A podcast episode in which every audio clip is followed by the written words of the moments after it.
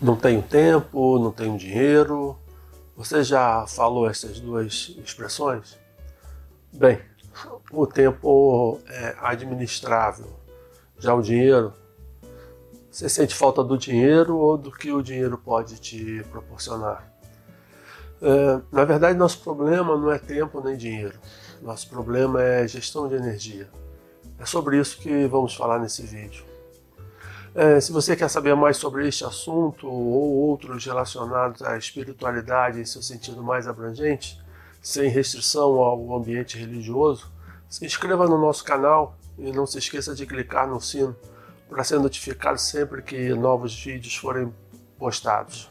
Há dias que, ao chegar no final, eu me sinto exausto e com a sensação de frustração por tão pouco desempenho. Em outros, mesmo após atividades intensas e cansativas, chego ao seu final pleno, realizado. Em um reducionismo básico, pode-se dizer que tudo se trata de uma questão energética, de como gerir minha energia nesses dias. Comecei a observar que, a despeito dos fatores externos, dos desafios, dos obstáculos, conflitos, os contenciosos do dia a dia, o determinante para o consumo da minha energia são os elementos intrínsecos à minha pessoa. Como eu lido com o meu corpo, com minha mente, com as minhas emoções, eh, com a minha essência, determinam os níveis de consumo de reposição das minhas energias. Ah, a quantidade de energia que temos é, é limitada, é tal qual uma caixa d'água, uma conta bancária. Se o que for consumido não for reposto, a consequência é o colapso. Uh, dois fatores constituem a base do equilíbrio energético do nosso ser: tempo e dinheiro. Muito se fala sobre gestão de tempo, entretanto, é impossível gerir o tempo. O tempo, Cronos, é função dos movimentos absolutos e relativos dos astros, em particular do Sol, da Terra, da Lua. O ser humano, individual ou coletivamente, não tem competência para alterar esses movimentos, daí não tem competência para gerir o tempo. O tempo é o tempo que se tem. Ele é o que é. A única coisa que podemos fazer é gerenciar as nossas prioridades no tempo que nos é dado. Segundo Christian Barbosa, o ideal é que o uso que fazemos do tempo seja 70% em atividades prioritárias, o que é realmente importante para nós, 20% em urgentes aquelas ocorrências inopinadas, e 10% com as circunstanciais, naquilo que é importante para os outros, mas não para nós. Uh, nos processos de mentoria, ao... nos processos de assessoria que conduzo, o mais comum é ver pessoas constatarem que dedicam pouco ou ao, que, ao que lhe realmente importa é, muitos se sentem bombeiros, é, no seu dia a dia é apagar incêndios. Outros se sentem consumidos pelos outros, sendo controlados ou manipulados para atender caprichos que pouco ou nada lhes agregam. Segundo uma agência internacional, a World Wealth and Income Database, 1% da população mundial detém 20% da renda mundial. E 20% dos mais pobres ficam com 9% da renda mundial. Em outras palavras, os recursos financeiros não é, são um fator limitador para a quase totalidade da humanidade. É, é comum encontrar pessoas que, como o Mauro Halfeld, é, em um dos seus podcasts, fantasticamente falou, é, gastamos dinheiro, o dinheiro que não temos, para impressionar quem não gostamos.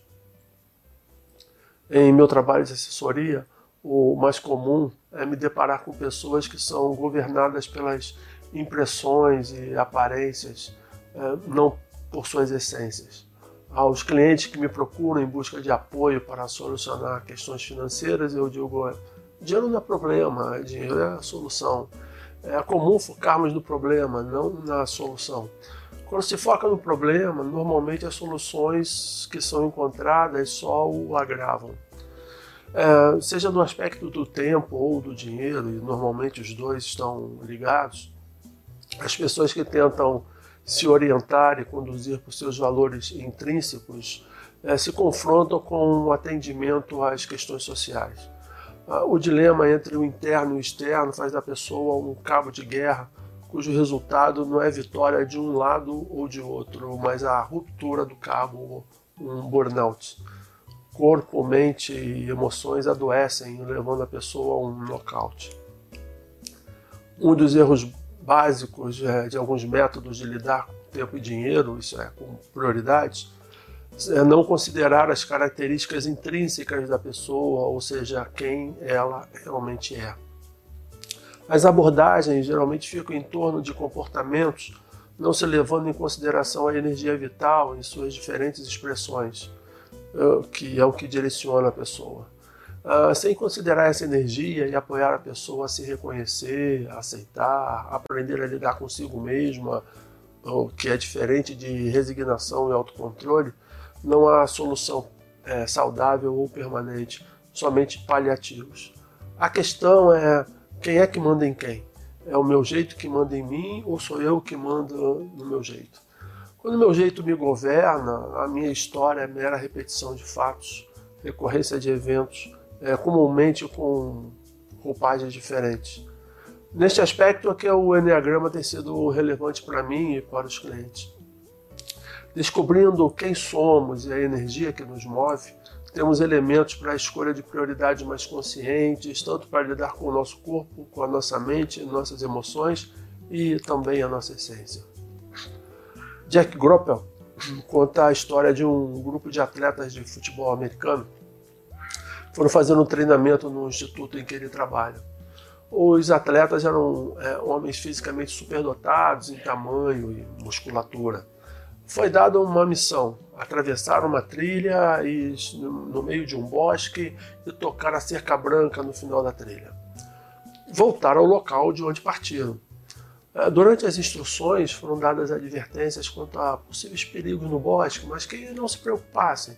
Bastava que tomassem a atitude correta e, como estava sendo orientado, seguissem em frente. A equipe saiu e, após alguns minutos, estavam de volta ao serem perguntados é, se tinham completado a missão, disseram que não. É, ao serem perguntados por quê, responderam que tinham sido atacados por javalis.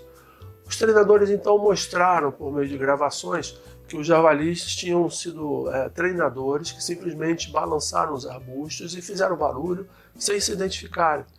Os atletas foram condicionados pelo perigo e, a, e o medo existente nas suas mentes, mas que não tinham correspondência com a realidade. Em outras palavras, ah, foram governados por ilusões criadas dentro de si. Ao longo da vida, aprendemos, geramos, armazenamos ilusões da realidade, interagimos com as circunstâncias, com as pessoas e conosco mesmos com base nestas ilusões e não com uma realidade como ela é. Interagimos, damos prioridades, tomamos decisões, fazemos escolhas a partir de sensações, medos, desejos e assim nos afastamos cada vez mais de quem realmente somos e da razão da nossa existência.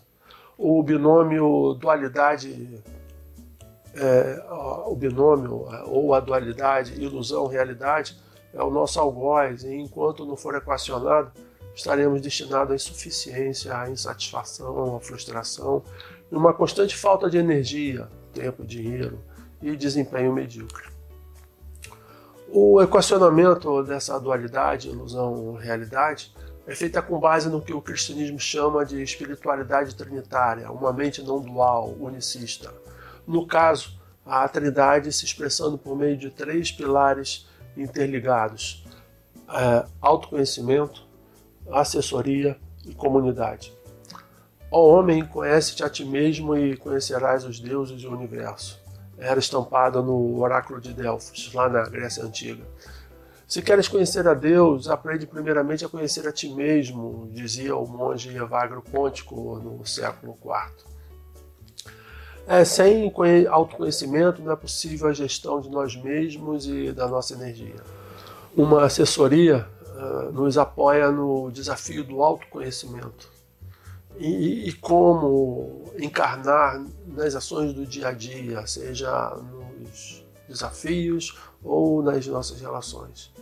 Uma comunidade, uma, uma pertença a um grupo de mesma intencionalidade, seja formal ou informal, desenvolve o que Napoleão Hill chamou de mastermind, é, agregar-se a pessoas com uma mente e harmonia em prol de um objetivo comum.